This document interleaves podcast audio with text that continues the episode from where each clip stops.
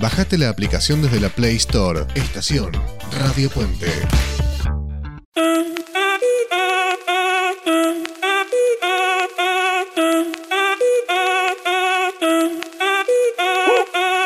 Si el ritmo te lleva a mover la cabeza, ya empezamos como es. Mi música no discrimina a nadie, así que vamos a romper. Toda mi gente se mueve. Mira el ritmo como los tiene. Muy buenas tardes, bienvenidos a Italiatinos, el programa de radio para la comunidad latina en Italia. Hoy tenemos un programa inmenso, lleno de reportajes a personas de los más variadas. Tenemos nuestra columna de, de Federica que siempre nos cuenta algo más de italiano. Y por supuesto tenemos el bloque de los chicos, donde sabemos cómo empiezan y jamás cómo terminan, pero siempre terminamos divirtiéndonos con su ocurrencia y su frescura. Pero hablamos de frescura, hablamos de ocurrencia, hablamos de genialidad y tengo el equipo delante mío. Sabri, ¿cómo estás? Muy buenas tardes. Muy buenas tardes a todos, ¿cómo están? Feliz viernes. Yo estuve sábado y domingo en la playa tomándome micro vacaciones, que es lo que te da vivir en un lugar turístico, que bueno, te puedes tomar esos ratitos, así que pasándola bien en este verano. Excelente idea. Florencia, Fernando, ¿cómo están las cosas por Moreñano? Bien, perfecto, estamos acá eh, con calor, mañana nos vamos a la playa. Nos queda un poquito lejos la playa, serán unos 50 minutos. Pero bueno, vamos a aprovechar que tenemos un día libre, vamos a ir a la playa. Vamos un poco más al norte. ¿Cómo están las cosas por Dalmine, Victoria? Fantástico todo por Dalmine. Hola Carlos, Flor, Fer, Fabri. Me uno, me uno a esto de vivir de vacaciones, porque de verdad que cuando uno vive en lugares en los que se puede tomar unos 15 minutos y llegar a un río, a un lago, a una playa, eh, es fantástico poderlo aprovechar y mecharlo entre, entre tus tareas habituales. Yo les quería contar que vi la película Odio l'estate y me encantó. Una recomendación. Algo más que tiene Teletinos, recomendación de películas. Me parece excelente. Gracias, Victoria. Siempre preguntamos en este momento, justo por lo que decía Victoria, si a alguno de nosotros del equipo les pasó algo interesante que quiera comentar. Bueno, no nos van a creer, la audiencia de Italiatino ya no nos va a creer o decir, esto se la pasan mintiendo, imaginando cosas en su cabeza que no, no son verdad. Pero eh, tuvimos otra fiesta donde comimos eh, acá en el pueblo eh, era el cumpleaños de una señora de 90 años. Encima fue cumpleaños sorpresa, porque nos dijeron, vamos a juntarnos acá con, la señora a charlar un ratito, acá en la piazza. Y veíamos un movimiento medio extraño allá por la plaza del, del pueblo atrás de la iglesia. Y después nos dijeron, bueno, vamos, vamos todos para allá. Y llegamos y había una banda, cinco mesas con comida, gente sentada, invitados, no, terrible. Sí, sí, sí, por supuesto. Todo esto teniendo en cuenta que somos un pueblo de 22 habitantes. Nada, éramos, vinieron gente de 400 kilómetros, toda la familia de la señora. La señora bailaba con la banda, la banda una onda increíble. Se llamaba Monarca Skin Sound. Eh, no sé si se puede ubicar, yo les hago publicidad gratis, porque la verdad que precioso, buenísimo. Todo muy lindo. Y eh, a la vuelta nos regalaron más comida que sobró. Eh, así que bueno, Fernando puede contar qué nos regalaron. Yo leí unos vinos. Tres vinos le regalaron porque sobraban ahí, si no, si los repartieron entre todos. Panini. Panini, que había sobrado. Panini, bueno, son sanguchitos de eh, cerdo. Y pan, que había sobrado, que me dijeron, no, meterlo en el freezer y así te queda. así que bueno, tenemos comida para toda la semana después. Realmente, eh, ya tenemos ganas, ya tenemos hambre todos antes de empezar el programa. Muchísimas gracias a ustedes. Y para cerrar este bloque, le vamos a pedir Aldo, a nuestro operador transoceánico, aparte de saludarlo y agradecerle que armonice todo esto, eh, si nos puede poner de soda estéreo, te hacen falta vitaminas.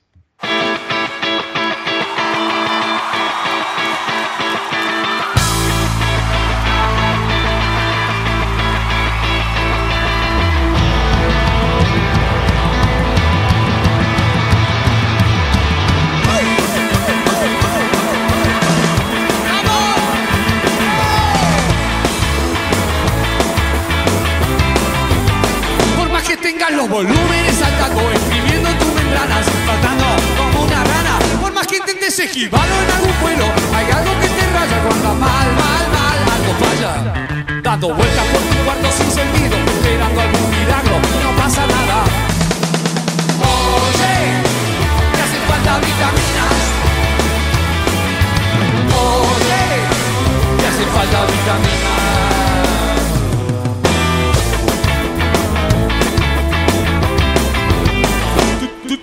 prisiones. para soltarte.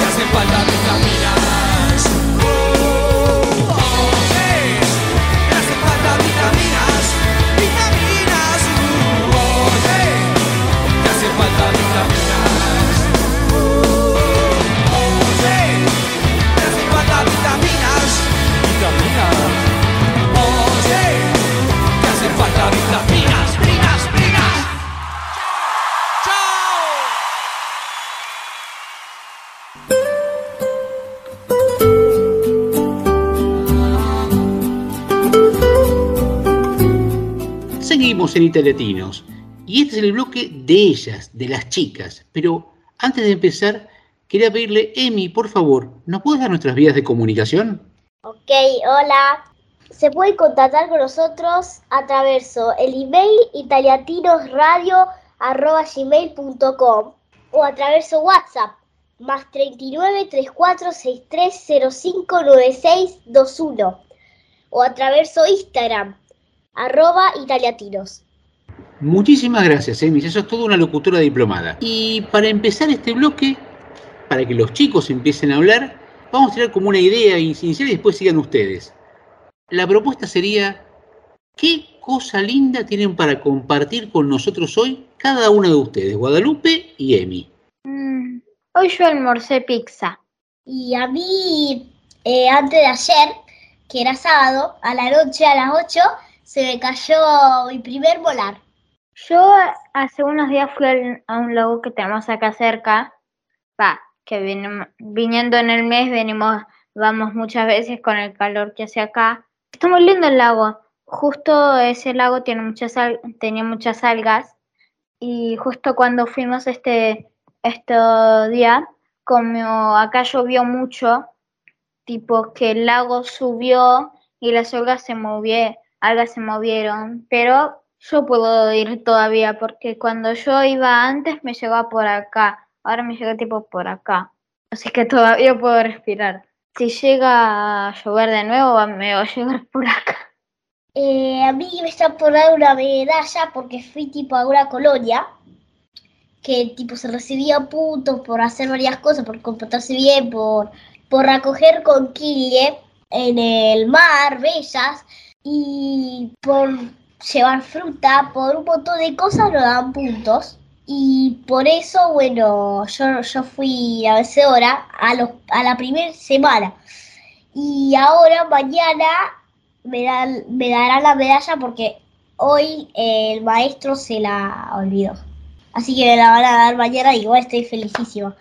Hoy antes de merendar me comí un poco de helado porque justo acá hace calor, pero yo tengo suerte porque soy un poco friolenta, entonces en la noche yo tengo frío, pero tengo calor, entonces no se sabe, entonces yo me tapo y a la mañana me muero de calor. Yo también, igual yo también tengo helado, yo también hoy, eh, cuando terminé de comer una pasta ay piselli, que era toda verde, pero estaba buenísima, con así salsa de pesto estaba buenísima.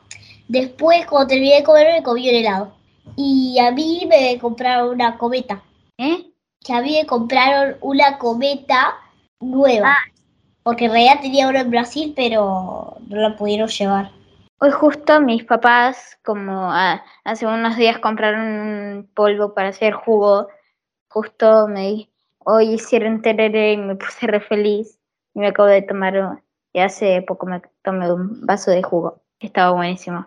Creo que era de mango. A mí, en realidad, se está por salir otro diente, pero que no es un molar. Pero sí, se está por salir otro porque se me comienza a dondar.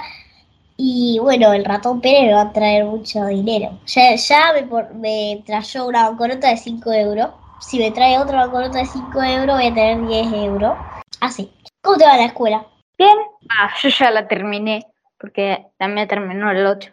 Ah, mi hermanito creo que no tendría que haber terminado ahora, pero bueno, igual no va porque decidieron que no va porque no sé si yo no iba, ninguno va.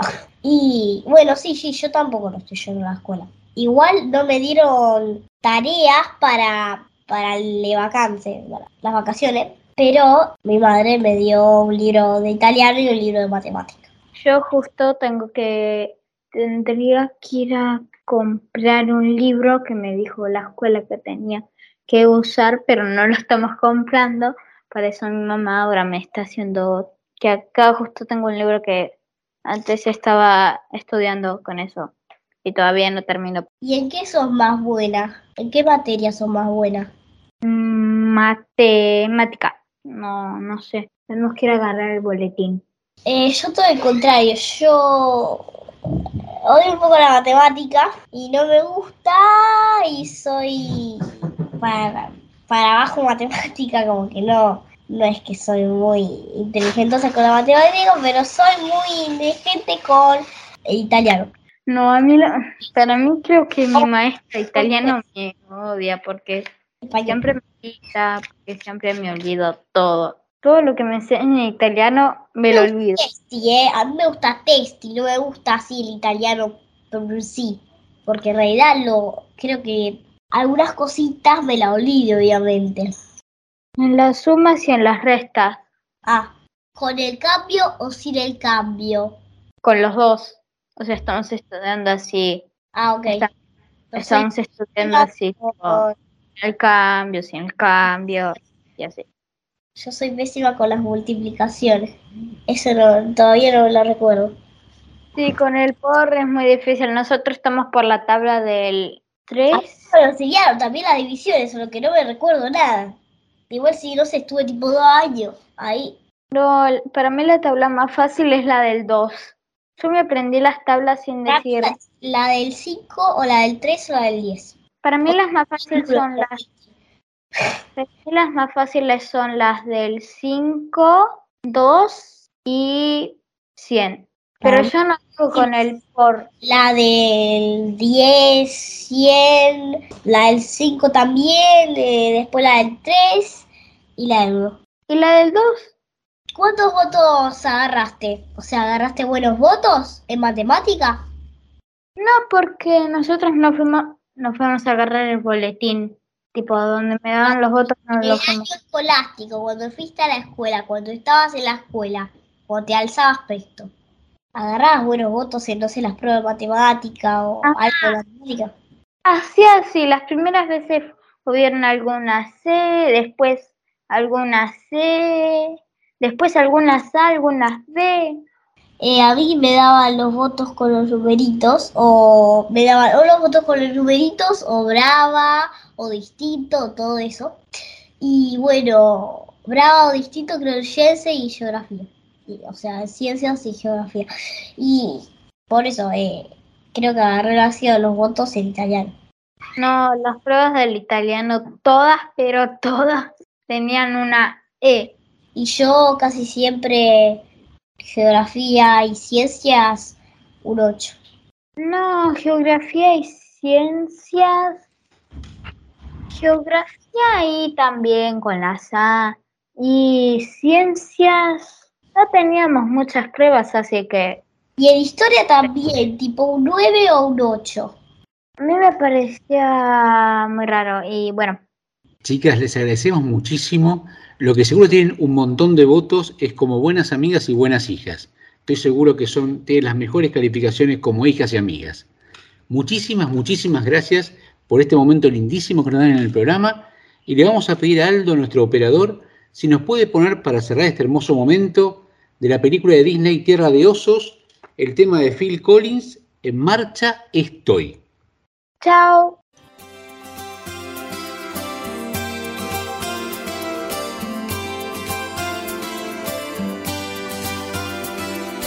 Que sepa el mundo que en marcha estoy, con Con cielos azules andando voy a un lugar así soñaba con ir. Que sepa el mundo que en marcha estoy, que me gusta cada instante aquí. Con el sol más brillante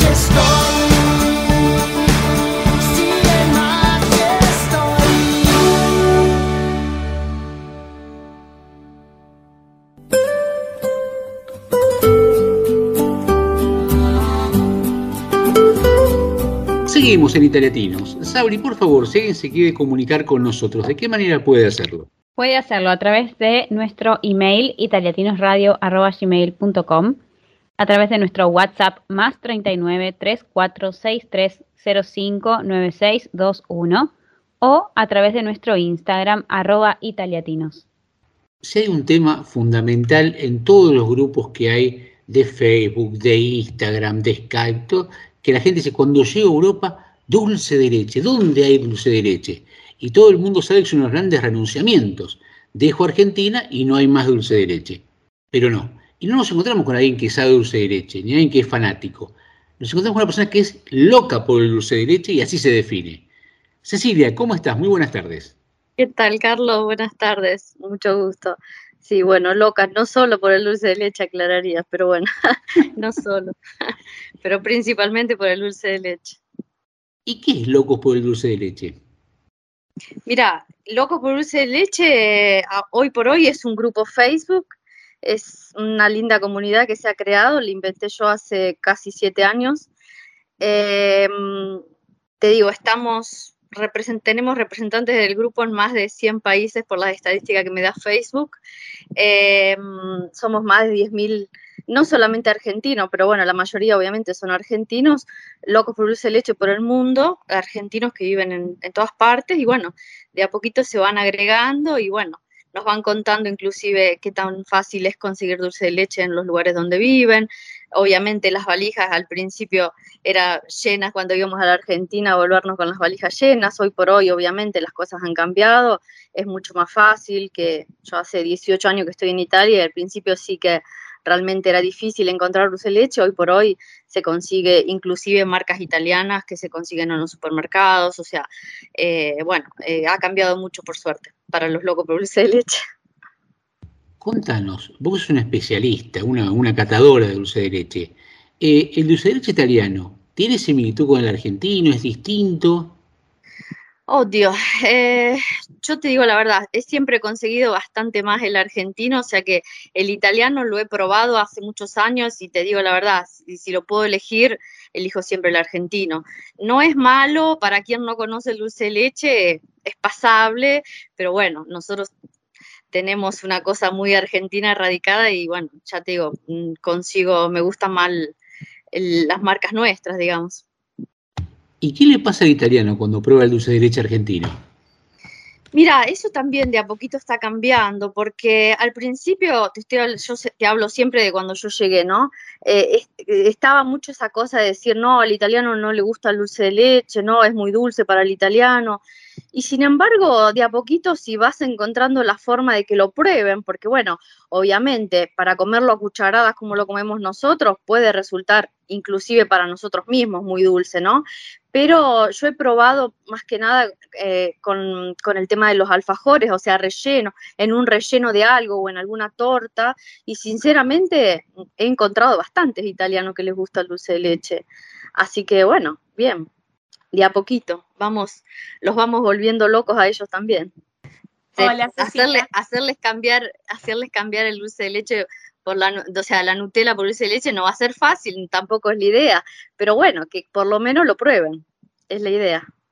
Hola Cecilia, ¿cómo estás? Te habla Florencia. Hola Te quería Florencia. hacer una consulta, porque ahora Sí. con el calor se me viene algo en mente que extraño mucho, que es el helado de dulce de leche. ¿Lo has visto en Sí. alguna parte? Ah, tío, en mi casa, en mi casa. Si querés venir, tengo en el freezer.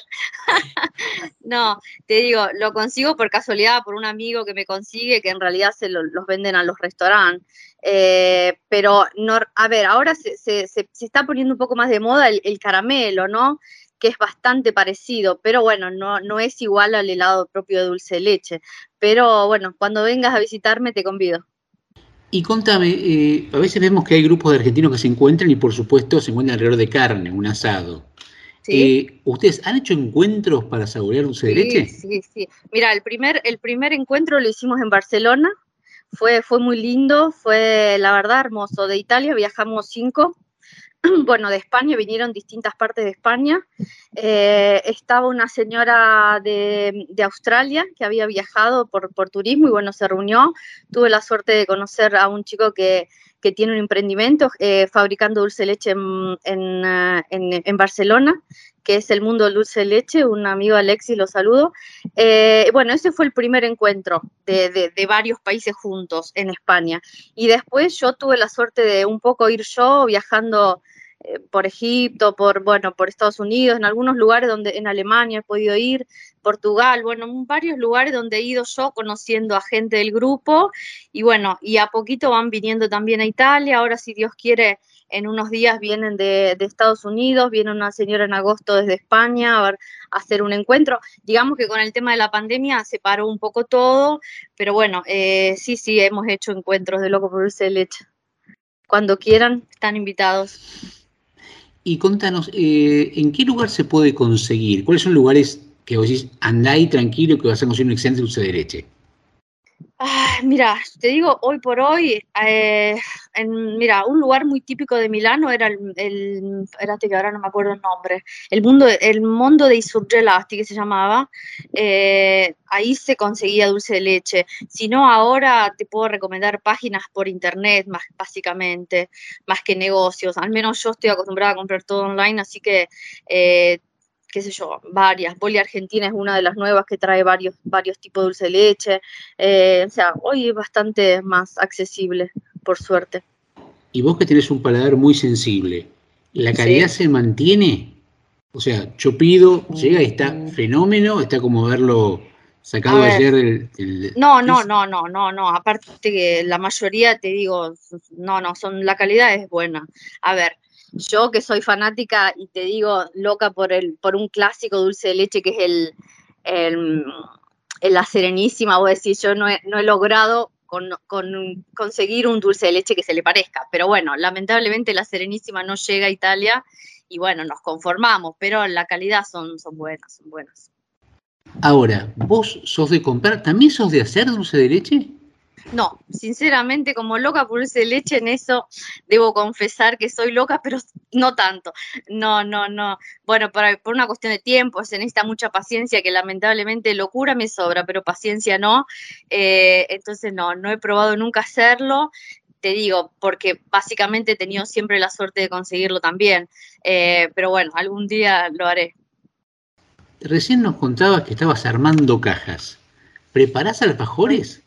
Sí, sí, me estoy dedicando por el momento en el tiempo libre a hacer alfajorcito y bueno, estoy, estoy empezando con un emprendimiento y bueno, mañana tengo que entregar unos, unos 100 alfajores a una, una italiana loca por dulce de leche que hace una fiesta y bueno, para, para hacer conocer los productos de, de la Argentina me encargó que lo hiciera, así que bueno, estaba, estaba en eso. Armando alfajores de maicena, de chocolate, azucarados. Y bueno, estaba, te dije, me ibas a encontrar armando, por suerte no, ya los terminé. Me falta armar las cajitas para, para entregarlos mañana, pero sí, en eso, en eso estoy. Y contame, por eso te digo, por eso te digo, la idea, la idea es hacerlos, hacer conocer el dulce de leche a través de un, de una, de un alfajor, de un, de un dulce relleno, más que, más que comerlo al cucharado o hacerlo a probar así solo, digamos. Esa es la idea mía, por lo menos. ¿Cómo llegó esta señora italiana a enamorarse del dulce de leche? Mira, es una historia no simple, porque en realidad yo empecé haciendo dulces llevándolo a un hospital de donde está internado un chico argentino en estado vegetativo hace muchos años. Esta mamá lamentablemente también tiene su hijo ahí. Y bueno, nosotros desde que empezamos a entrar en ese hospital quisimos festejar la vida. Entonces yo cada vez que iba llevaba un dulce distinto. Y bueno, de ahí lo empezó a probar y bueno, cada vez que tiene la posibilidad, todos los regalos de Navidad y todo eso, eh, me, me, pide a mí para, para regalar alfajores. Es una, una, una abogada importante de Italia. Es, por eso digo, vos fíjate, es, hay veces en los lugares más insólitos eh, se pueden encontrar nuevos loquitos por dulce de leche. ¿Cuál fue la experiencia más linda que te pasó? Me acabas de contar una experiencia hermosa de cómo llegó esta señora a encontrarse con el dulce de leche. ¿Qué, fue, ¿Qué fue el momento más lindo que te generó esta comunidad de locos por el dulce de leche? Eh, creo que uno de los viajes más soñados para mí, que fue un viaje en Egipto hace unos años, y tenía muchísimo miedo porque, bueno, yo iba sola y no sabía eh, viste, no, hablo inglés, entonces como que me daba miedo ir a un lugar así. Y sin embargo, me, recibió una loquita por dulce de leche argentina que hace muchos años que vive en el Cairo. Me llegar al aeropuerto del Cairo y que me esté esperando con la bandera. O sea, la verdad que eso creo que fue uno de los momentos más lindos en absoluto. Eh, me organizó todo lo que era la, visita a las pirámides. O sea, fue, fue un viaje inolvidable para mí. Seguramente Gloria, si nos está escuchando, la saludo y le mando un beso enorme. Te agradecemos muchísimo este momento y te voy a pedir, como para ir cerrando, que me digas, vos sos de comer dulce o salado, se me ocurre que dulce. Más dulce, sí. Más si pudieras, comerías solamente eh, dulce. Pensemos una, una merienda, ¿sí? Una merienda ideal para, la, para Cecilia. ¿Qué tendría que tener? Sí. Eh, si fuera ideal, a ver, dejando de lado lo que son mis alfajores, porque ya tanto no los como, porque los veo tanto que ya casi que ni los como, eh, si fueran unas facturas con unos mates, sería la merienda ideal seguramente. ¿Facturas rellenas con dulce de leche? Por suerte, por suerte ahora en Milano también se consiguen facturas. ¿eh? Abrieron un negocio hace poco y bueno, les deseo lo mejor a los chicos. Eh, así que hoy por hoy, después de tantos años en Milano, se consiguen facturas frescas también, así que es una excelente noticia. Me lo diste vos, eh, tengo que preguntarte. ¿Brioche, corneto, media luna? ¿Con qué nos quedamos? No, media luna, media luna. Media luna con dulce de leche a full. Muchísimas, muchísimas, muchísimas gracias, Cecilia. Carlos, muchas gracias a usted eh, y bueno, aguante loco por de leche. Eh, absolutamente. Y qué lindas historias que se tejen alrededor de, un, sabor, ¿no? Creo que es un puente, es, un, es un nexo que nos une, una excusa para, para hacer nuevas amistades. Bueno, nuestra radio justamente por la que se transmite Italiatinos es Radio Puente, así que estamos para eso. Me alegro. Muchísimas gracias, Cecilia, estamos a tu disposición para chicos, buenas tardes. Muchas gracias. y para cerrar este bloque, le pedimos por favor a Aldo, nuestro operador, si nos puede poner de Elodie, Baño a Mezzanotte. Stare con te facile un po' come sorridere, come bere un sorso d'acqua, è come stringere forte il cuscino e mille fate che poi danzano, ma è solo luce, solo polvere, cos'è che mi trascina verso te? E io non lo so, forse stanotte morirò tra le tue braccia, come in un vecchio film in bianco e nero e tu mi sposti i capelli che scendono giù, giù da una spalla, così ribelle, un ricciolo già balla. Uno, due, tre, alza il volume nella testa, è qui dentro la mia festa, baby.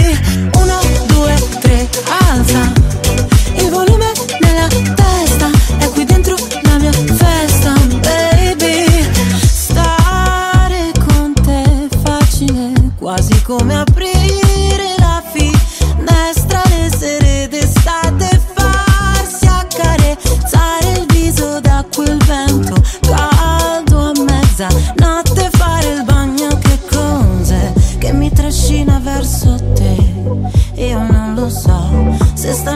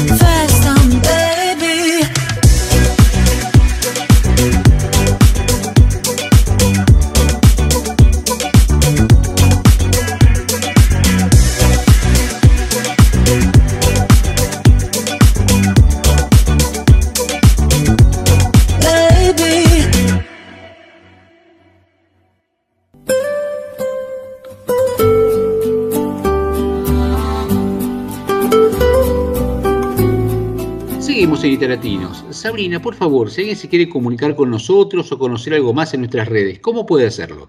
Bueno, puede hacerlo a través de nuestro email italiatinosradio.com o a través del WhatsApp más 39 3463 05 9621 o comunicarse con nuestro Instagram arroba italiatinos. Muchas gracias, Sabri. Y tenemos el momento de ella, de Federica, la que nos desasla, la que nos cuenta, la que nos hace entrar un poquito más en Italia. ¿Cómo estás, Federica? Ciao amici, come state? Evidentemente es Pues ella. Eh sì, se puede Sí, decir de las primeras palabras. Habíamos estado hablando en las últimas veces que estuvimos con ella de el supermercado. Pero un tema que nos pasa enseguida en cuanto llegamos es hay que tomar un medio de transporte, hay que tomar un colectivo, un tram, un subte. ¿Cómo hacemos, Federica? Bueno, antes que nada, eh, por lo general, en Italia se utilizan eh, muchos medios de transporte públicos. eh, sin embargo, la disponibilidad del transporte público varía mucho según la ciudad en la que vives. Eh, por lo general, digamos que en las grandes ciudades hay muchos medios de transporte público, la gente, sobre todo, bueno, lo que pasa es que la gente prefiere utilizar el transporte público para, eh, por supuesto, problemas de tráfico, eh, dificultad para estacionar, etcétera. Así que hay eh, lo más común, más común que es el autobús eh, y luego, por supuesto, la metropolitana, lo que ustedes llaman el subte, ¿no? La metropolitana. Otro medio que se utiliza muchísimo es el tram, es decir, el tranvía. Eh, aunque es importante decir que em, la- si la ciudad lo permite, es siempre más común usar la bicicleta, porque cada vez se presta más atención a, ¿sabes? al eh, cambio climático, etc. Entonces, cada vez más personas optan para alternativas sostenibles para viajar, como las bicicletas o también autobús de emisión cero. Bueno, hay que decir, pero que aquí hay un problema, o sea, le piste ciclabili, le- los carriles para la bicicleta, ¿no? Las ciclovías no son tan presentes en Italia, en todo el territorio italiano, o sea que es muy diferente la situación, sobre todo si em, comparamos, por ejemplo, el sur con el norte. Tengo unos datos que les quería compartir, de hecho, y es que tenemos en Italia, en el norte, entonces en la- las capitales del norte tenemos más o menos 56 kilómetros de ciclovías por cada 100 kilómetros cuadrados. Pero este dato, entonces 56 por 100 kilómetros, baja muchísimo si eh, nos movemos, por ejemplo, en el centro del país, donde tenemos 15 kilómetros de ciclovías por cada 100 kilómetros cuadrados. Y en el sur bajamos aún más, llegamos a 5, 5 kilómetros de ciclovías para 100 kilómetros cuadrados. Así que, o sea, es cierto que... eh, sobre todo durante la pandemia, en el 2020 se promovió mucho el uso de la bicicleta porque también tuvimos eh, lo que llamamos ecobonus, que fue un decreto para incentivar la compra de, de- bicicletas, o sea que si tú comprabas una bici, básicamente te eh, tenías hasta un 60% de descuento.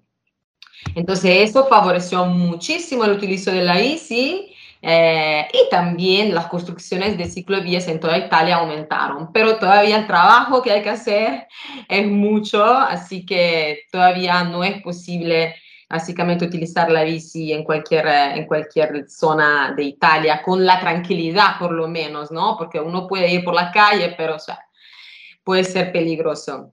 Eh, Federica, tengo una pregunta. Lo que he visto muchos son monopatines, pero no personales, de alquiler. Sí, eso ¿Cómo también. es ese sistema?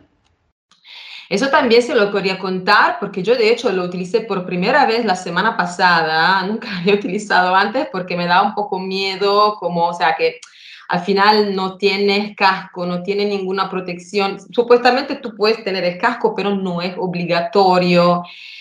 Pero eh, sí, después del lockdown, muchísimas ciudades italianas han aumentado, digamos, la oferta de, de patinete, de monopattini eléctrici, nosotros los llamamos, in sharing, o sea, para compartir.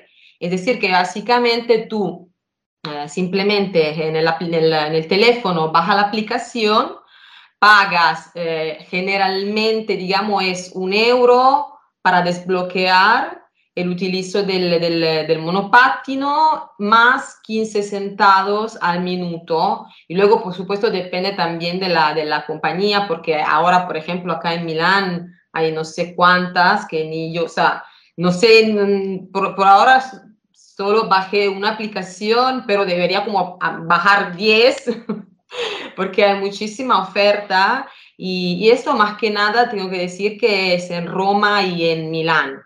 En las demás ciudades no sé cuánta oferta eh, hay eh, por ahora. y Lo Fede, que... eh, hay que tener algún, hay que ser residente, por ejemplo, de esa ciudad o piden algún requisito para poder utilizar esos monopatines o bicicletas.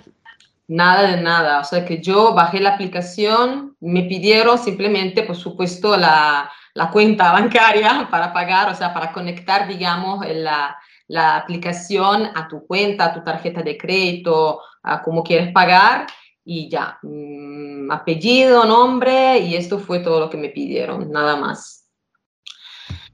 Lo que pasa, por supuesto, es que al final, mmm, si tú vas un día, por ejemplo, primero, no puedes hacer recorridos muy largos porque no es súper cómodo, digamos. Segundo, al final gasta como, por ejemplo, más o menos de 3 a 5 euros. Así que lo, mucha gente al final, si lo utiliza mucho, prefiere comprarlo porque con, digamos, un buen monopattino te puede costar 300 euros, que no es poco, pero 300 euros son 10, 10 veces que tú lo utilizaste, el de sharing, ¿no? Entonces depende también del utilizo que tú, que tú haces. Yo no lo voy a utilizar tanto para comprar uno, por lo menos no ahora. Así que simplemente lo, lo pruebo así de vez en cuando, pero no muchísimo. Federica, te pido un favor. Nos acabas de dar un panorama de todos los medios de transporte públicos que hay, inclusive nos explicaste cómo esto varía según las distintas ciudades de Italia.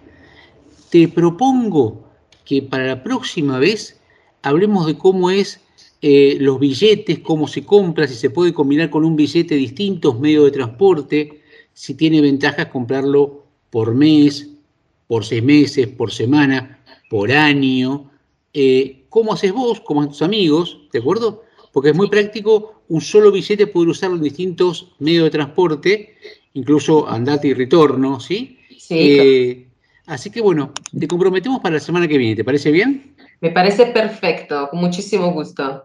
Te agradezco muchísimo y para poder terminar este bloque le vamos a pedir a Aldo, nuestro operador transoceánico, si nos puede poner de los estatus sociales una vista en vacanza.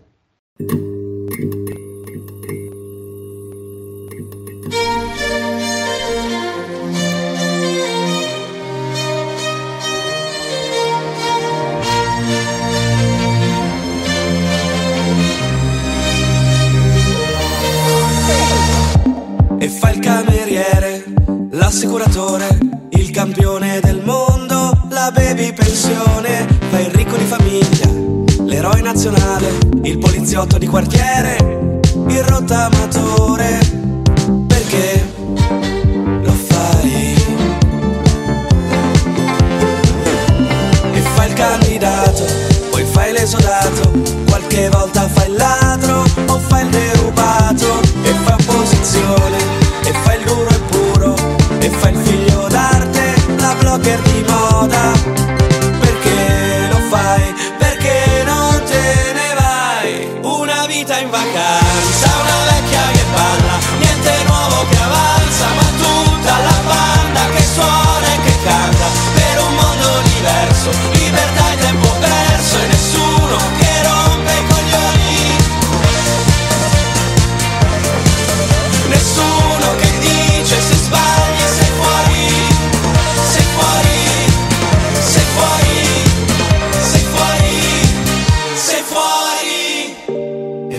l'estetista e fai laureato e fai il caso umano, il pubblico in studio, fai il cuoco stellato e fai l'influencer e fai il cantautore, ma fai soldi col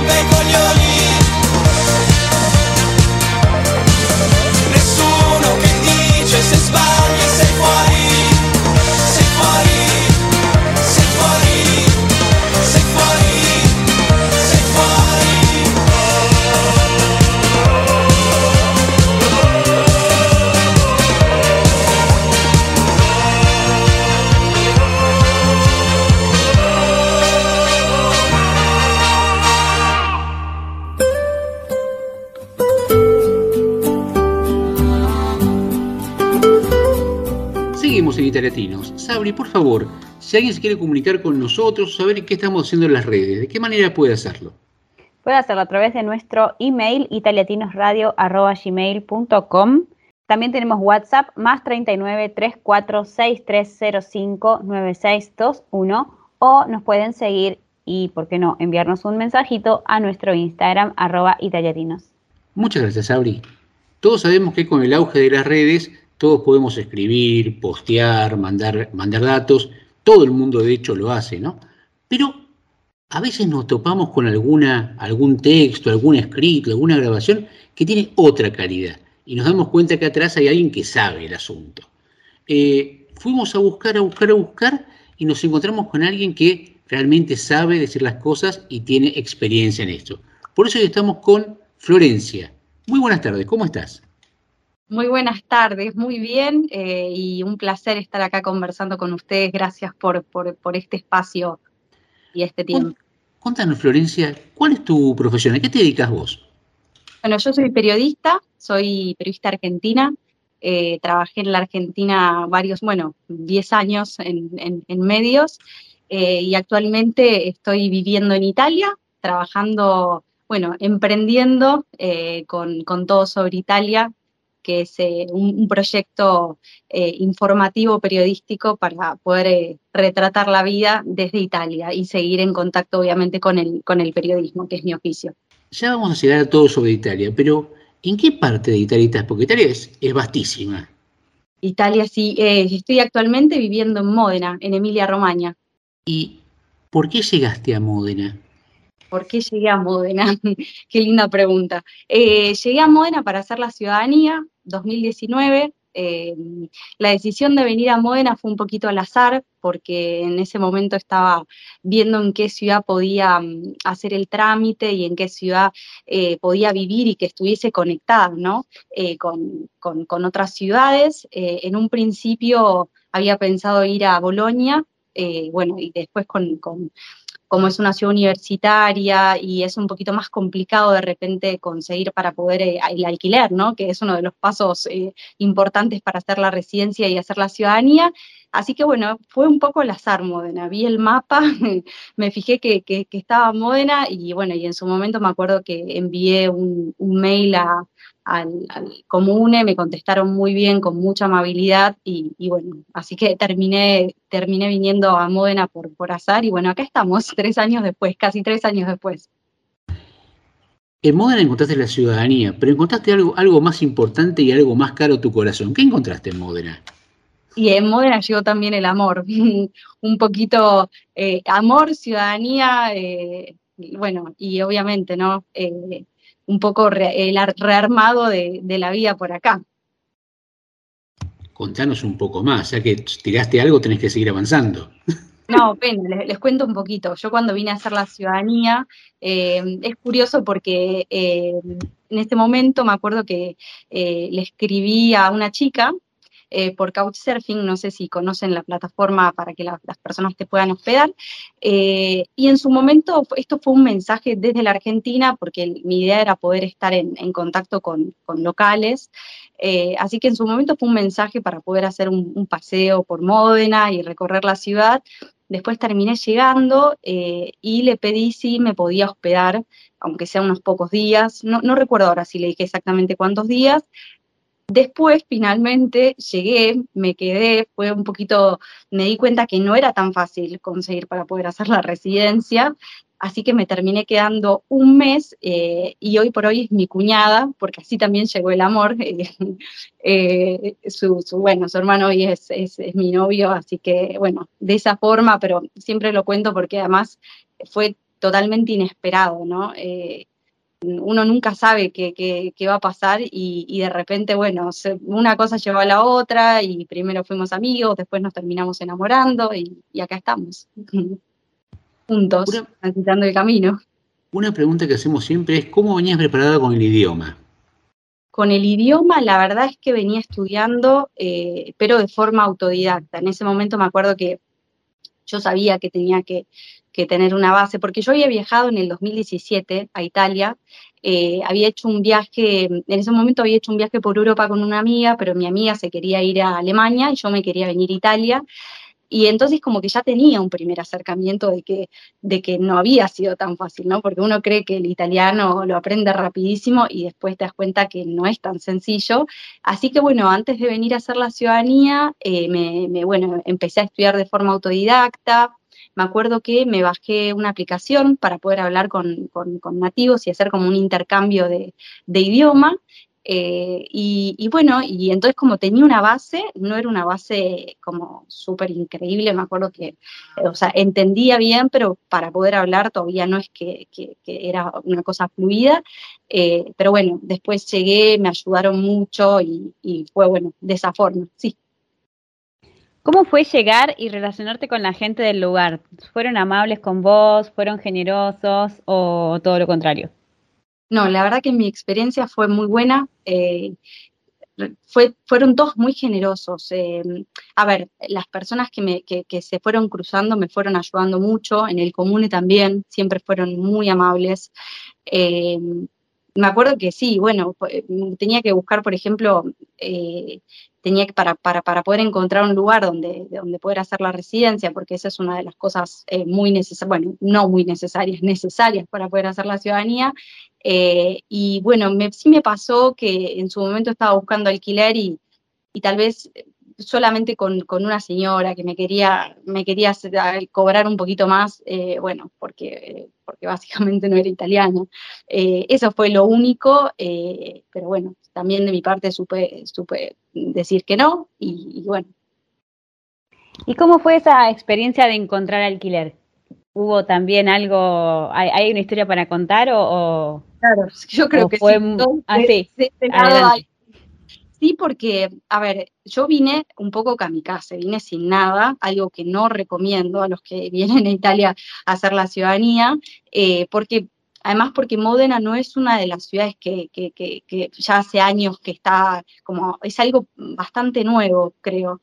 Eh, entonces, cuando vine, me acuerdo que esos días, bueno, yo pensaba quedarme en, en la casa de señora cuñada por unos pocos días con la idea de encontrar fácil alquiler, irme a otro lado. Y bueno, la historia es que eh, en esa primera semana yo llego a Módena un domingo, si no me equivoco, y esos días estuve buscando, me recorría, hacía 15, 20 kilómetros todos los días para encontrar y preguntar dónde podía, bueno, dónde podía encontrar eh, un alquiler, dónde hicieran la, residencia, les tenía que explicar todo el procedimiento de la chitadinanza. Eh, y bueno, y me acuerdo que fue un jueves que no encontraba, no encontraba, estaba cansada también. Bueno, son, cuando uno viene a Italia son también creo muchas emociones nuevas, ¿no? Encontrarte con, con otro idioma, con otra cultura, con un cambio también de vida. Y me acuerdo que un, fue un jueves que que bueno, también me cayó un poco el, cansancio, la frustración, eh, y me acuerdo que me senté en, una callecita del centro, del centro de, histórico de Módena y lo llamé a mi hermano y le dije, eh, bueno, dije, no te preocupes, estoy bien, pero necesito llorar. Y me largué a llorar porque, porque bueno, en el inicio no es, a veces para, yo creo que también todas las experiencias son muy individuales y muy personales eh, pero a veces es, todo un cambio, ¿no? Y, también me parece interesante contar esa otra parte, porque no es todo tan sencillo como uno suele pensar eh, y a veces cuesta, sí. Ay, Florencia. Victoria, ¿cómo estás? ¿Qué tal, Victoria? Encantada. A raíz de eso quería preguntarte, ¿cuál era tu, tu objetivo con todo sobre Italia? ¿Qué es lo que a vos te gustaría que sucediera con este perfil tuyo en el tiempo. Me gusta que, digas el gustaría, porque es como, este es, es un proyecto que se está gestando y, lleva tiempo, ¿no? Como todo lo, que está empezando. Todo sobre Italia, lo que a mí me gustaría que pueda ser un sitio eh, en, el, en el que poder eh, encontrar información que a mí me hubiese gustado encontrar en su momento eh, y obviamente sobre todas las cosas eh, poder seguir haciendo periodismo. Eh, diría que ese es mi, objetivo. Yo soy una persona muy curiosa, tengo preguntas todo el tiempo, creo que estamos rodeados de historias y es un mundo muy interesante para, explorar. Entonces, la verdad que la idea de, de todo sobre Italia es poder transmitir información tan valiosa para los que para los que migramos, que de repente nos encontramos eh, con ciertos procedimientos que, no sé, yo pongo ejemplo que ahora estoy haciendo la conversión de la licencia de conducir y la verdad que a mí me llevó, todavía no lo, no lo concluí, y me llevó varios meses también tratar de entender cómo era el procedimiento para poder hacerlo por mi cuenta. Entonces creo que la idea del, del sitio es poder transmitir información eh, y obviamente poder contar historias y seguir haciendo periodismo desde, desde Italia, porque sabemos que para poder hacer periodismo es muy importante poder escribir y escribir en italiano es difícil, eh, lo, estoy, lo estoy aprendiendo, eh, lleva tiempo, así que bueno, la idea es seguir contando historias en, en español y, y, poder brindar información. Esa es, es un poco la, propuesta. recién hablabas de que es, eh, que es complicado escribir en italiano, ¿no? Y me surge preguntarte, eh, ¿el sitio va a ser en español, en italiano, mixto? El sitio es en español, pero la idea es eh, que, obviamente, para, por ejemplo, pusimos una función para que los textos se puedan traducir en italiano para las personas que, quieran también leerlo en italiano. Tenemos una historia que escribió un, Fernando de Chile, que es un periodista que trabajaba conmigo en, el diario La Nación en la Argentina. Eh, bueno, los dos trabajamos en distintas áreas y ahora la vida un poco nos volvió a juntar y él escribió un artículo muy lindo sobre Giuseppe Moscati, que era un médico de, de Nápoli. Eh, y, bueno, por ejemplo, es una historia preciosa para, leer. Eh, y entonces la idea también es que es que pueda, que, esté la función de que los textos puedan eh, traducirse también al italiano para las personas que, quieran leer también en italiano o en inglés. Pero en, principio, bueno, arrancamos en, español. Vamos a hacer un, juego de proyección, ¿no? Eh, ¿Cómo soñás de acá a, a, dos años todo sobre Italia? Pero básicamente, ¿cómo te imaginás vos? Qué pregunta interesante. Bueno, para mí esto es completamente nuevo porque yo siempre estuve del lado de, bueno, de buscar historias y, escribir. Esto es un proyecto más ambicioso en el sentido de que es, eh, es, un emprendimiento que creo que, sí, que, requiere de, mucho pulmón, ¿no? Así que lo que a mí me gustaría es que, todo sobre Italia futuro pueda ser un, proyecto eh, abierto eh, y colaborativo, que podamos reunir como las ayudas y pueda empezar a funcionar también eh, para, para, económicamente también, de, que se pueda monetizar y que y justamente que, pueda ser un, sitio donde las personas puedan, puedan encontrar la información que, están buscando. Y insisto con esto de, seguir eh, contando historias y, retratando la, vida desde Italia, que creo que hay mucho para contar eh, y, como decía en un principio, ¿no? estamos rodeados de historias, entonces la idea es, yo me imagino, me imagino escribiendo, haciendo periodismo y, bueno, eh, contando historias. ¿Te imaginas algún lugar fuera de Módena? Sí, eh, me, imagino que te referís a, vivir, ¿no? Si, es, hay una, tenemos una idea de, que tal vez, eh, bueno, nos gustaría explorar, eh, explorar un poquito otros lugares, también recorrer. ahora creo que si bien estamos en Módena, también estamos cerca de, por ejemplo, de la Toscana y hay lugares muy, muy lindos para recorrer. ¿Quién sabe? Hoy por hoy es, nuestro, nuestro destino es Módena, mi destino es Módena, pero, pero bueno, yo mm, estoy muy enamorada de Italia. Eh, creo que, no sé, uno, si estás a media hora, por ejemplo, de Módena, estamos a media hora de, Parma, eh, a media hora de, de Bolonia, digo, hay tantos lugares para explorar, así que quién sabe. Como periodista, ¿tenés un, sueño, una entrevista, una nota, algo que, te gustaría publicar que si que dijeras si tuviera eso en mi sitio sería genial? Eh, la realidad es que mm, yo creo que eh, todas las historias, eh, hay, no sé, como hay muchas historias, ¿no? Que son interesantes. Ahora acabamos de hacer una, acabo de hacer una entrevista que creo que va a estar muy, muy linda con, Family Search. No sé si, saben de Family Search, es la organización de genealogía más grande del mundo.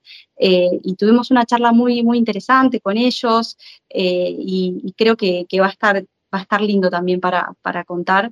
Eh, y bueno, y después iremos viendo en el camino, ¿no? Me voy enterando, me voy enterando también de, muchas historias eh, que, me rodean.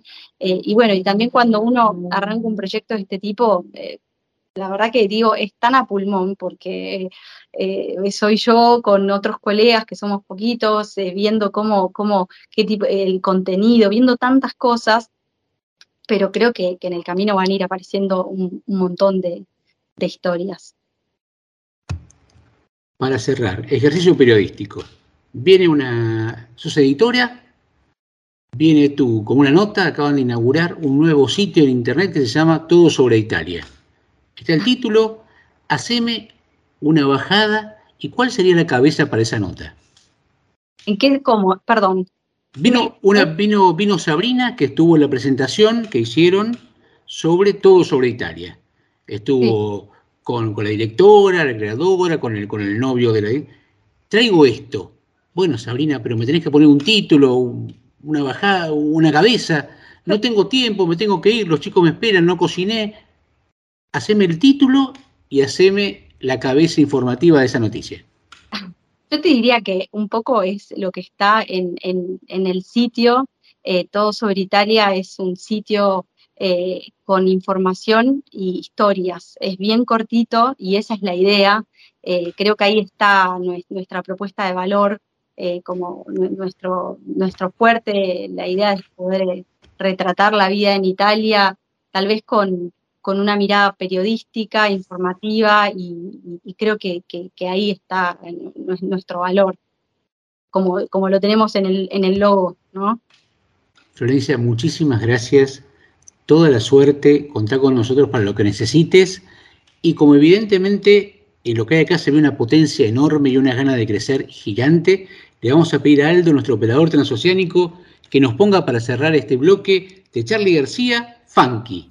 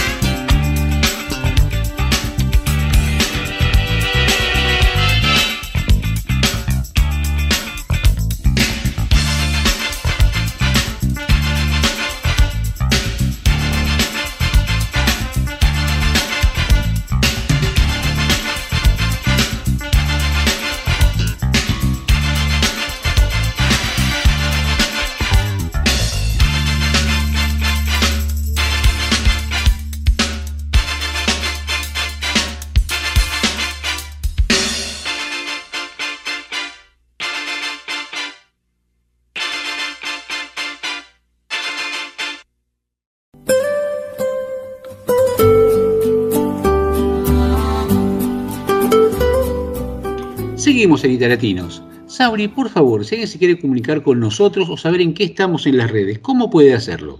Puede seguirnos en nuestro Instagram y enviarnos mensajes por allí, arroba italiatinos. También tenemos WhatsApp más 39 3463 059621 o también puede escribirnos un email a italiatinosradio.gmail.com. Muchas gracias, Sabri. Eh, y hoy tenemos el gusto de estar en distintos lados que siempre estamos dando vuelta en Italia, pero vamos a ir a la ciudad de Luca. Y allí nos vamos a encontrar con Lucrecia. ¿Cómo estás? Buenas tardes. Hola, buenas tardes. Buenas tardes a todos y bueno, gracias por invitarme. Más allá de, contar, de contarnos tu profesión, qué haces, cómo estás en Italia, pero sabemos que el fin de semana pasado hubo un encuentro especial de argentinos en Luca. Contanos un poco acerca de eso. Sí, en, realidad fue eh, el equipo de rugby de acá, que se llama Rugby Luca, eh, hace, digamos, todos los fines de año que cierran ellos el año eh, deportivo en junio, hace una grillata enorme que se llama The Grill is on Fire y hace ya un par de años que acá en, Luca hay un carnicero argentino bastante conocido, Guido, que vive ya hace casi 20 años en, Luca y eh, se dedica, además de que trabaja en una carnicería, se dedica a hacer eventos. Entonces generalmente lo convocan a él para, hacer el, asado de despedida, sumado a que, bueno, Fede, que es mi pareja, es uno de los que juega y es parte de la comisión del, Rugby Luca, eh, se organizó esta grillata que era un gran asado argentino enorme donde hubo 300 personas, estuvo fantástico. Contame, ¿Tiene un gusto distinto el asado en, Italia? Sí, sí, la verdad que sí, sí es, distinto. Eh, si bien cocinado de la manera justa, creo que eh, no se extraña tanto, pero la carne argentina es la carne argentina. Y contanos, ¿hubo, ¿hubo guitarreada, hubo juego de cartas, hubo fútbol? Hubo eh, una banda que hacía covers, muy divertida, y eh, hubo el juego, que no me acuerdo cómo se llama, el que tiran con pelotitas a los vasos y ganan tragos, bueno, jugaban en pareja. yo, bueno, yo tengo dos nenes, me vine a las doce y media, ya me vine, pero bueno, Fe se quedó como hasta las tres de la mañana y sí, ya empiezan a jugar no fútbol, se ponen a hacer tocatas de rugby, empiezan a, con las ahí andan los niños o los jóvenes con las pelotas de rugby para todos lados y se empiezan a armar partiditos. ¿Por qué Luca? Porque me salió trabajo en Luca antes de venir, por trabajo. Eh, principalmente por eso. Evidentemente eso es un detalle absoluto, digamos, es lo que te... Pero ¿qué pasó cuando dijiste, bueno, tengo trabajo, no sé cómo es Luca, pero voy porque tengo trabajo, obvio, ¿sí? Qué pasó cuando llegaste a Luca y te enfrentaste? ¿Qué te pasó con la ciudad? Sí, yo en un principio me venía de vuelta a Roma, a la casa de una amiga, para de ahí buscar el rumbo. Y mi amiga me dijo, fíjate en esta web, que bueno, después le voy a compartir a, todos los que se dedican a arquitectura. Italia tiene una página web donde se publica todo lo que es búsqueda de trabajo para arquitectos y, y diseñadores.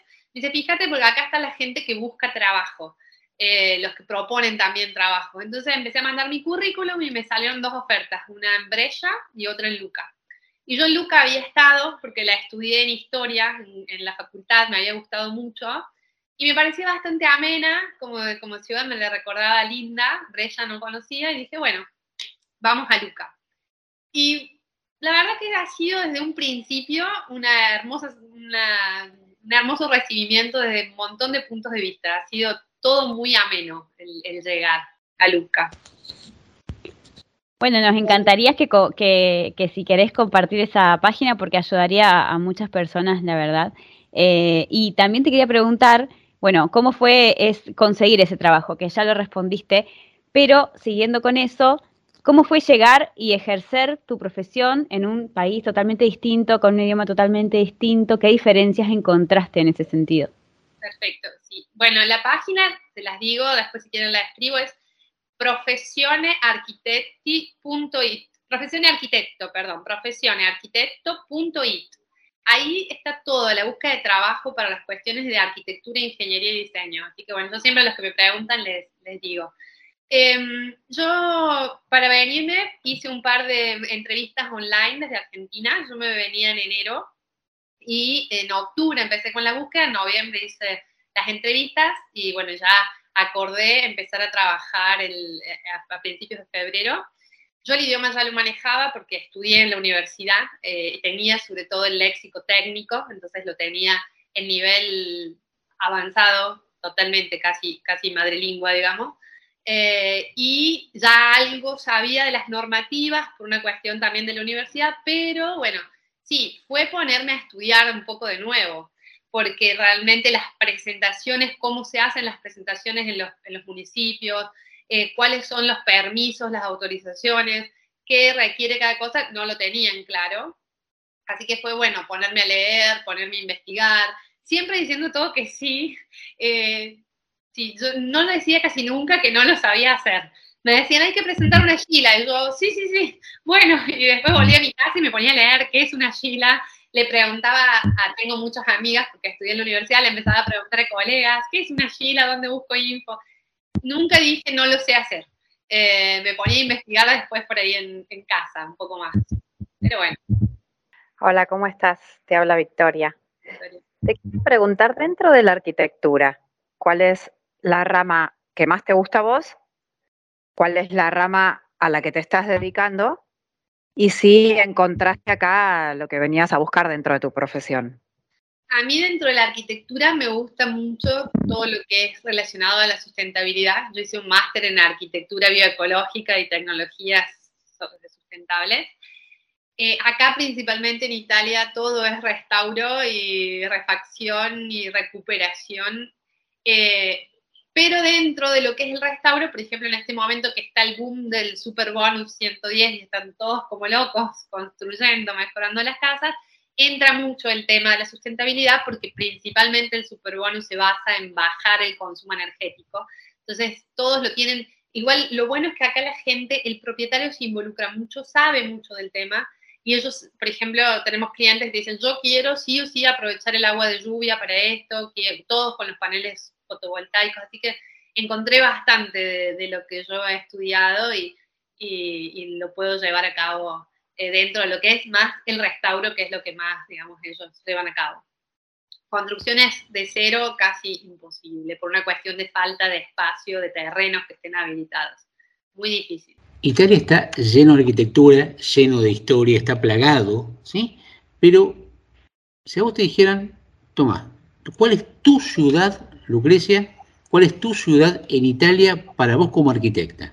Mi ciudad en Italia y en el mundo es Roma, por siempre. Yo sé que es caótica y tiene un montón de no, pero fue, es, es y será mi ciudad en, en el mundo. ¿Y cuál es tu lugar en Roma? Porque Roma es inmensa.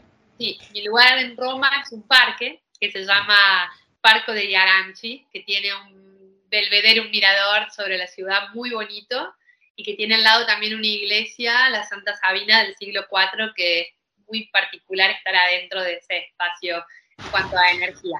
Y cuando vos ves todo eso, es decir, lo ves con ojos de arquitecta, ¿sí? Eh, lo ves pasados 20 siglos, por lo menos, ¿sí? Eh, ¿qué te suscita pensar que ya en esa época había construcciones y que se mantienen hoy? Increíble. Mi edificio en el mundo, por ejemplo, es el Pantheon y es algo que siempre que voy, voy a mirarlo, a estudiarlo, trato de verlo en, sus distintas fases, con lluvia, con sol, y es algo increíble. Increíble lo que lograron hacer con, con lo que tenían. Eh, la verdad es impresionante. Eh, además, lo que más me, impresiona del legado de los romanos es que a casi todos los lugares de Europa que vas hay algo de Roma, de los romanos. Entonces es increíble todo el, legado que nos dejaron. Incluso el otro día me preguntaba un arquitecto, me dice, mi hijo está por estudiar para, está por recibir de escribano. Y me dice, en, Argentina es igual el tema de la abogacía de la, de la escribanía. Le digo, sí, porque se basa en el derecho romano. Entonces decíamos eso, qué increíble, hasta, hasta eso, no solo la arquitectura. ¿Y cómo transmitís eso a tus hijos? Todavía son chicos, pero trato. Eh, León tiene cuatro años y Maite tiene ocho meses. Eh, con León trato por ahí de, le he comprado libritos que hablan de arquitectura, trato de hablarle, le digo, mira, por ejemplo, acá en Luca tenemos un acueducto muy bonito, un acueducto, y, y, él pasa y te dice, mira el acueducto, y te señala y te habla. Entonces yo trato de explicarle la muralla, las cosas y, y de hablarle. Hablando de transmitir, ¿cuál es tu, tu experiencia como docente universitaria? Yo fui a- eh, adscripta de cátedra en la Universidad de Córdoba de Historia del Arte y la Arquitectura Latinoamericana y después durante tres años. Fui profesora en la Universidad de San Luis, la Nacional de San Luis, en la Tecnicatura de Energías Renovables. Y en este momento soy profesora acá en Luca en un liceo cuadrienal internacional de Historia del Arte y Diseño Técnico. ¿Cómo es tu experiencia para cómo es el estudiante? Tuviste la posibilidad de tener estudiantes en Argentina y ahora estudiantes en Italia. ¿Cómo los ves a los estudiantes? ¿Con qué avidez? ¿Con qué curiosidad? ¿Con qué dedicación? Y acá tienen mucha más carga histórica, pero bueno, creo que es una cuestión, digamos, su, por ahí el, el bagaje cultural es mucho más amplio, pero bueno, creo que tienen demasiado peso, demasiada carga, digamos, cultural. A mí, por ejemplo, me sorprende mucho acá que los chicos tienen historia por un lado, historia del arte por otro, literatura por un lado, lengua por otro, filosofía por otro, o sea, tienen mucha carga en relación a lo que es cultural. Eh, y yo, por ejemplo, en, la facultad tuve historia del arte y la arquitectura todo junto, en la escuela también era en historia, no tenía como arte separado. Eh, entonces creo que para ellos todo lo que es la cultura, el, el arte y la arquitectura es una carga bastante, mucho más, más profunda de lo que la vemos nosotros, porque obviamente ellos tienen una historia mucho más antigua. Si vamos a Luca, ¿qué lugar no podemos dejar de visitar? Eh, además de la- la muralla, caminarla, porque es muy bonita. eh, tiene este parque arriba de, la muralla que tiene 4 kilómetros 200 y que cambia las vistas de la ciudad mientras uno lo va, la va recorriendo, entonces la va descubriendo y va mirando también alrededores, muy lindos. Em, la piazza del anfiteatro, claramente, que era el ex anfiteatro eh, romano que estaba fuera de la primer muralla y que un arquitecto local muy importante, Notolini, la transformó en esta plaza muy, muy bonita. Y, y una cosa muy linda es descubrir la catedral, que por ahí muchos piensan que es la ciudad del centro, que es la iglesia de San Michele al Foro. Esa no es la catedral, la catedral se llama San Martino. Es muy particular porque es una catedral que no está sola, sino que está pegada a otro edificio y que adentro van a descubrir bastantes maravillas. Una es el Vuelto Santo, que es una escultura de madera de Cristo, que fue datada como la escultura católica en, le- en leño más antigua de la historia, que se tenga conocimiento, a la cual venían muchos peregrinos y a verla es muy importante históricamente dentro del camino de la Vía Francillona. Y está la última pintura de Tintoretto, del pintor Tintoretto, que es una última cena muy particular que está en Luca, porque, bueno, cuando la vayan a ver, tiene, hay dos mujeres dentro del cuadro, que era algo que era imposible para el cuadro la última cena, que son todos hombres, por eso estuvo escondida muchos años esa pintura, y también tiene un juego óptico muy lindo eh, para verla, que depende de donde te pares, la mesa siempre te sigue, siempre es como que la estás viendo de frente, tiene un juego de ilusión óptica muy bueno. Así que creo que la catedral muchos no entran y adentro tiene cosas muy lindas para ver. Te agradecemos muchísimo, Lucrecia. Pasamos un momento delicioso. Desde ya contar con nuestro programa para lo que necesites. Pero te pedimos un ejercicio, a ver cómo podemos llamarlo. Eh, arquitectura familiar. Eh, tenés dos hijos muy chiquitos. ¿Cómo los proyectás de acá a 10 años a ellos? de acá 10 años, 14 y 10. Eh, los proyectos como... eh, pero espero que personas eh, abiertas, muy abiertas a personas globales, respetuosos con el ambiente, respetuosos con todas las razas multiculturales, digamos, que, sean abiertos, que, que respeten la igualdad de género y que tengan la posibilidad de, crecer como me tocó a mí cuando yo era chica, que soy de un pueblo, de crecer con libertad, con tranquilidad y con, con mucha seguridad. Lucrecia, muchísimas, muchísimas gracias. Eh, sos culpable de que hayamos pasado un momento hermoso. Por eso, para cerrar este bloque, le vamos a pedir a Aldo, a nuestro operador, si nos puede poner de voz y Ricardo Mollo, culpa.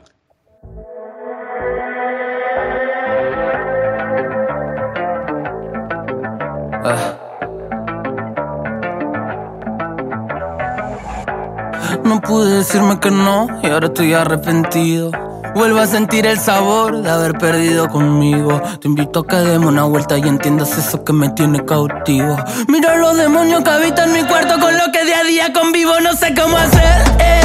La vida y busco lo primero que sacie mi sed, eh. Pregunta a los dioses si merezco el don de volver a nacer, eh.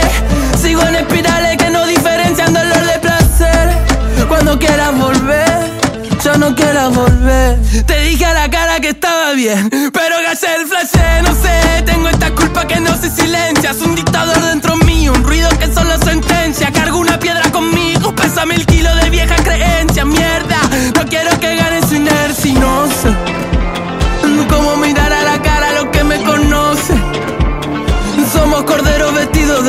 feroces. No sé, demasiadas poses, sin fe todo se descoce, lo sé. Se apagan las luces y nada nos sale tan bien. Vuelvo a la culpa de siempre, vuelvo a mirarle la cara a la muerte. Vuelvo a mirar tu reloj, pero hoy las agujas no marcan mi suerte.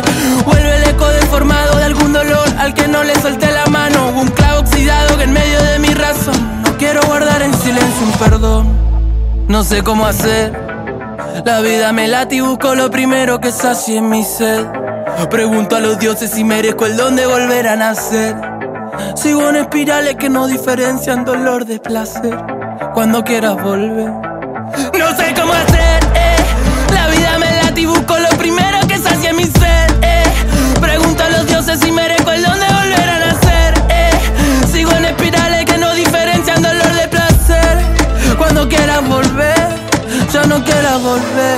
Pregunto a los dioses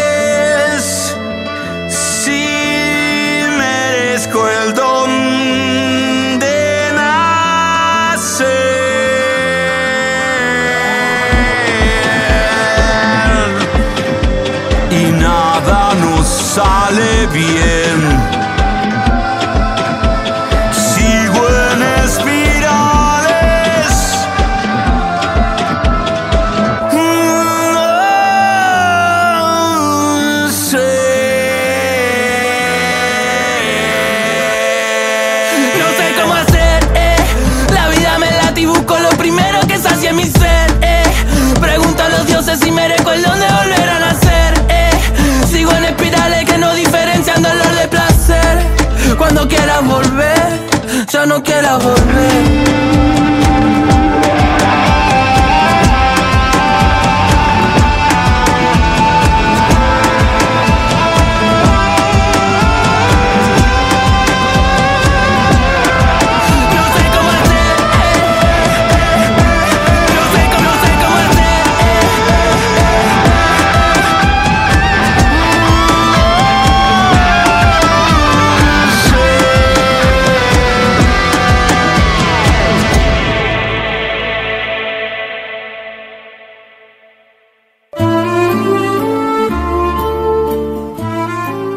Buenas tardes, ¿cómo están?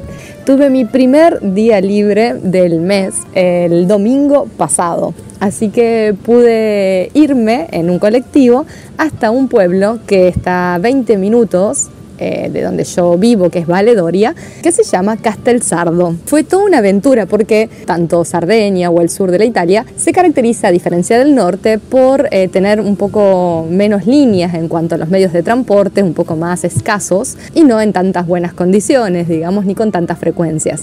Eh, la isla obviamente tiene estas características, mm, además de que por supuesto es una isla, entonces al no tener un auto es muy difícil moverse dentro de la isla. Igualmente pasa un colectivo que va a la mañana, hace todo un recorrido y luego el mismo colectivo regresa a la tarde-noche. Subo al colectivo y tres minutos que estaba arriba del colectivo, el colectivo se rompe. Así que tuvimos que esperar o el mecánico o el refuerzo un día domingo, que generalmente, obviamente, como les expliqué que hay un solo colectivo, el refuerzo no existe. Así que estuvimos como una hora y media, pero lo maravilloso de esto fue que nos pusimos a hablar entre todos los que estábamos ahí. Justo quedamos varados enfrente del cementerio de Valedoria. Justo había una señora, ¿no? En ese lugar se enteró lo que nos había pasado y fue rápidamente a la heladera y se trajo todas las botellas de agua fresca que había, porque obviamente hace muchísimo calor aquí. Y había niños dentro del colectivo y había una señora embarazada.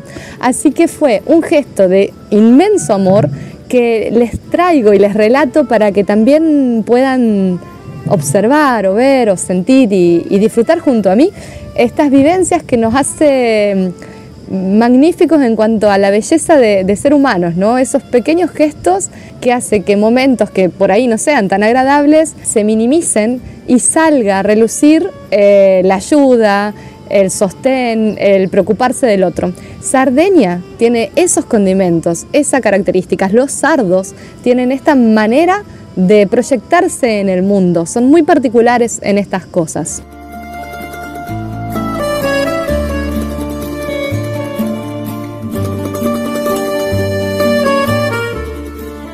Después de esa hora y media de espera, llegó primero el mecánico que no pudo solucionarlo y luego llegó el otro refuerzo. Nos fuimos directamente a tomar la ruta prevista y como éramos, estábamos atrasados y el colectivo ese conecta con Sassari, que es el aeropuerto, nos preguntaron a qué lugares teníamos que ir, así que me dejaron a mí en Castelsardo, que era la única que iba. Entonces, llego a Castelsardo y Castelsardo es una ciudad medieval. Tiene una belleza natural magnífica, fue ocupada por el periodo romano y quedan muchísimos vestigios eh, todavía de, de, esa época.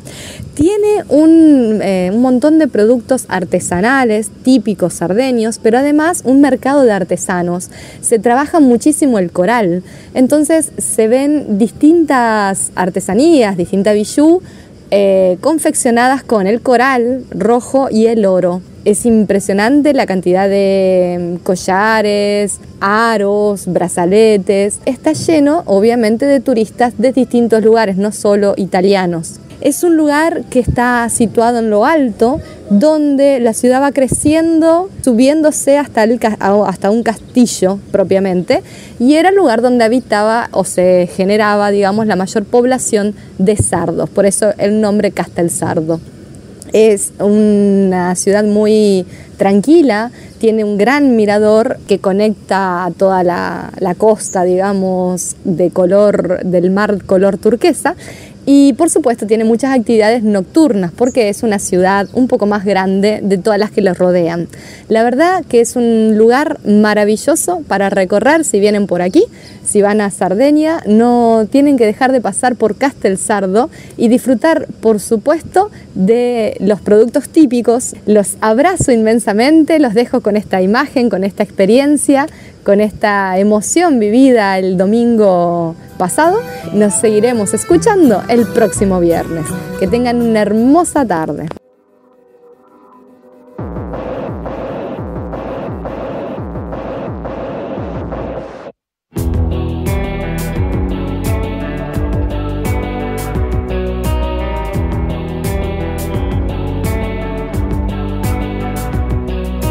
Un giorno di passaggio di quelli senza parole.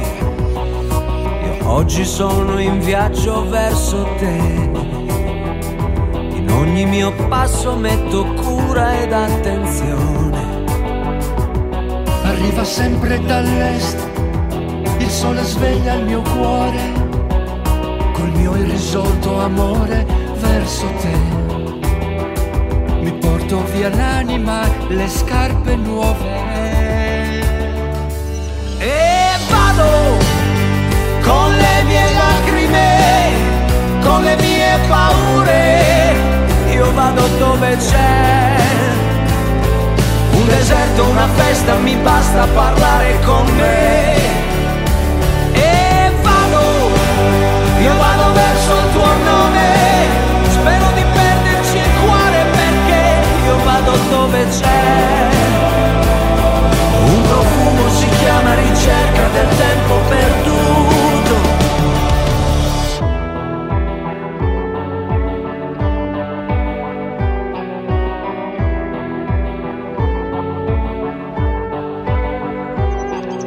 Tua bocca vicina, all'improvviso mi ritrovo. Come un ruscello l'amore nasce fresco e puro. Fiori di loto, incenso, mele, miele e pane. Pero ando cusas lágrimas, deoando cusa frea, deoando, deoando ubeba. Una cusorza, una domo cherzo te. E vado con le mie lacrime, con le mie paure, io vado dove c'è un deserto, una festa, mi basta parlare con te.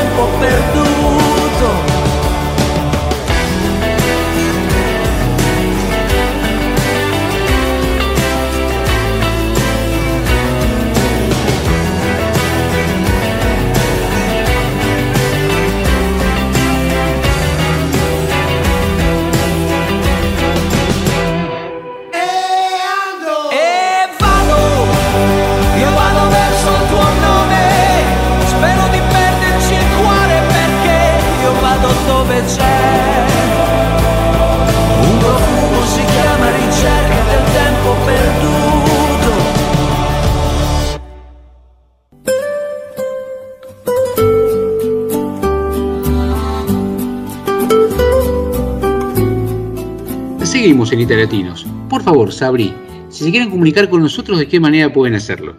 Pueden hacerlo a través de nuestro Instagram, arroba italiatinos. También tenemos WhatsApp. Pueden escribirnos al más 39 34 6305 9621 o enviarnos un email a italiatinosradio arroba gmail.com. Llegamos el momento casi cerrando el programa, que se tiene fanáticos. Hay gente que habla nada más que de este bloque porque están esperando a ver cada miembro del equipo con qué nos va a sorprender de lo gastronómico en esta tarde de viernes. Fernando y Florencia, ¿qué nos pueden contar? Bueno, nosotros por acá eh, queríamos hacer algo más livianito porque hace mucho calor. Así que vamos a comer unos sanguchitos eh, de jamón y queso y fruta. Más que nada fruta. El sanguchito es para llenar un poco ahí. Y tenemos cerezas, sandía y ananá. Livianito. Bueno, fresco, fresco, fresco era la palabra. Bueno, bueno, bueno. Cambiemos livianito por fresco. Sabri, ¿cómo están las cosas por allá por San Benedetto? Muy bien, vos sabés que a mí también, la- ayer estuve pensando en que no tenía hambre a la hora de la cena y vi la fruta y digo, tengo ganas de comer fruta, no tengo ganas de comer otra cosa. Hace tanto calor acá que por ahí no, no nos da, bueno, a mí particularmente no me da tanta ganas de comer, pero tengo dos niños que evidentemente fruta a la noche no te comen de cena. Entonces, eh, bueno, lo que vamos a hacer es o pedir pizza o hacer unos nuggets de merluza que tengo en, en el freezer con una ensalada. Práctico, rápido, rico. Excelente. Buenísima idea. ¿Y por el lado de Victoria? Bueno, acá tenemos unas salchichas de esas grandes, vieron que son distintas, pero son muy sabrosas.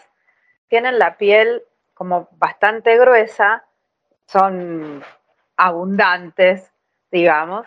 E hicimos unas ensaladas de, lechuga, hinojo, apio. em, mi hija está haciendo unas berenjenas eh, a la plancha que quedan riquísimas después con aceite de oliva, ajo, un poquito de, de pomodoro y albahaca. Así que, bueno, esa es la cena de hoy. Una cosa más rica que la otra, me encanta. Me encanta, me encantan las opciones que van teniendo los distintos latinos a lo largo de toda, de toda la península. Y es el momento en el que le pedimos a un miembro del equipo si por favor nos puede compartir una canción que le es en particular especial y luego la escuchamos. Una canción dedicada a la mamá. A la mamá porque un día en la cocina escucho a mi mamá con este tema a todo volumen. No era una mujer de escuchar mucha música, más bien la radio solía escuchar a M. Pero de repente este cassette de Joan Manuel Serrat iba lado A, lado B, lado A, lado B, hasta que en un momento la noto que se sienta, empieza a escribir a mano, rebobina, play, escribe, rebobina. Le encantó tanto esa canción que después la transcribió a máquina y la dejó pegada muchos años en su heladera.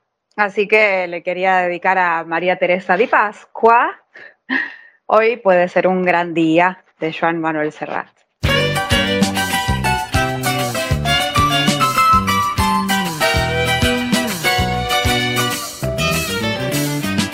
Hoy puede ser un gran día, plantéatelo así. Aprovechar lo que pase de largo depende en parte de ti. Dale el día libre a la experiencia para comenzar y recíbelo como si fuera fiesta de guardar. No consientas que se esfume, asómate y consume la vida granel. Hoy puede ser un gran día, duro con él.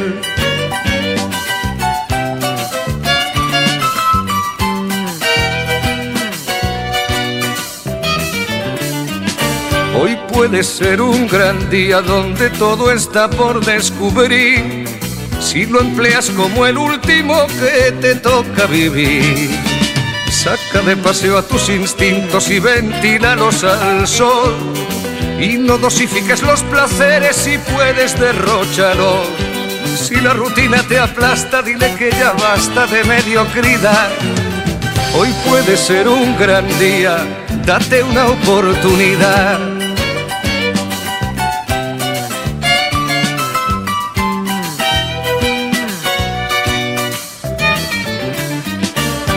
Puede ser un gran día imposible de recuperar. Un ejemplar único no lo dejes escapar. Que todo cuanto te rodea lo han puesto para ti. No lo mires desde la ventana y siéntate al festín. Pelea por lo que quieres y no desesperes si algo no anda bien. Hoy puede ser un gran día y mañana también.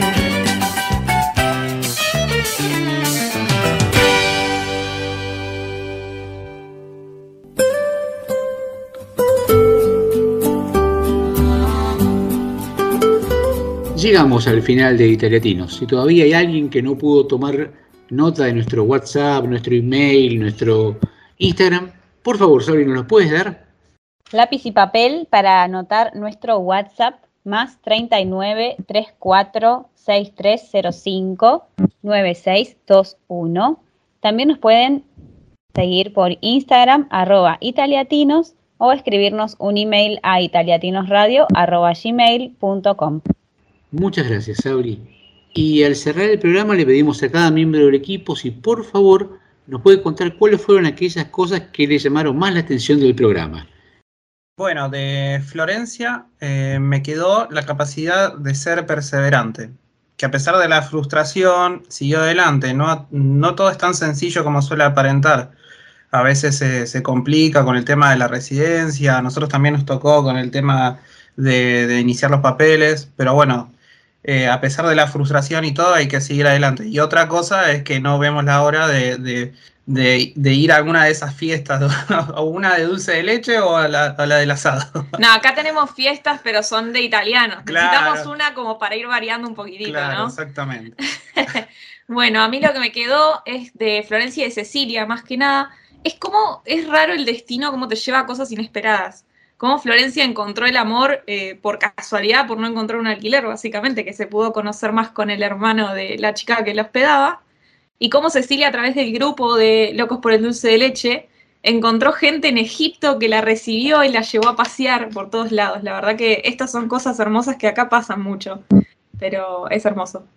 Y yo rescato esto de la pasión, ¿no? Eh, apasionarnos, buscar el objeto de, de nuestra pasión. No, no tiene que ser algo que tal vez para el resto del mundo sea muy valioso, pero para vos sí lo es. Y eso puede ser la arquitectura, contar historias, el dulce de leche, hacer un programa de radio, pero la pasión va a ser lo que te mueva ese día, lo que te va a animar a, despertarte y a hacer algo. Así que lo rescato, rescato de cada una de estas entrevistas el apasionamiento con algo. Bueno, a mí de Cecilia me gustó su idea de implementar un sabor argentino en Italia y me imaginaba quizás dentro de un siglo eh, los italianos estén discutiendo con los argentinos quién creó el dulce de leche. ¿Se imaginan como los argentinos con los uruguayos del mate o algo así. Pienso que será algo así. Y es muy interesante cómo Florencia, así como muchos eh, inmigrantes, se reinventan. Florencia particularmente ha encontrado la forma de integrar su profesión y adaptarla a las condiciones del momento y eso me parece maravilloso. Y coincido con, con Vicky en la pasión con la que habla de su profesión Lucre y me vendió Luca, así que ya estoy pensando en ir a visitar Luca. Ya iremos los teletinos a Luca a ver cada lugar que nos fue señalando Lucre. Para cerrar, nunca nos quedamos con nada. Eh, lo único que le pedimos es que a un miembro del equipo que nos cuente una frase para que nuestros docentes se lo lleven de regalo. Hoy elegí una frase de Tolkien que dice lo siguiente. El mundo no está en tus libros y mapas, está ahí fuera. Wow, si lo dijo el, autor del Señor de los Anillos, me parece que tenemos que hacerle caso. Gracias a todos por habernos acompañado, gracias por estas hermosas dos horas en las cuales estamos juntos y compartimos lo que nos va pasando, nuestras experiencias, comentarios, impresiones y seguimos descubriendo cómo es ser italiatino en Italia. Para cerrar nos vamos con un temazo de los 80 del grupo Toto, Hold the Line. Gracias a todos. Aldo, muchísimas gracias. Que tengan muy lindo fin de semana.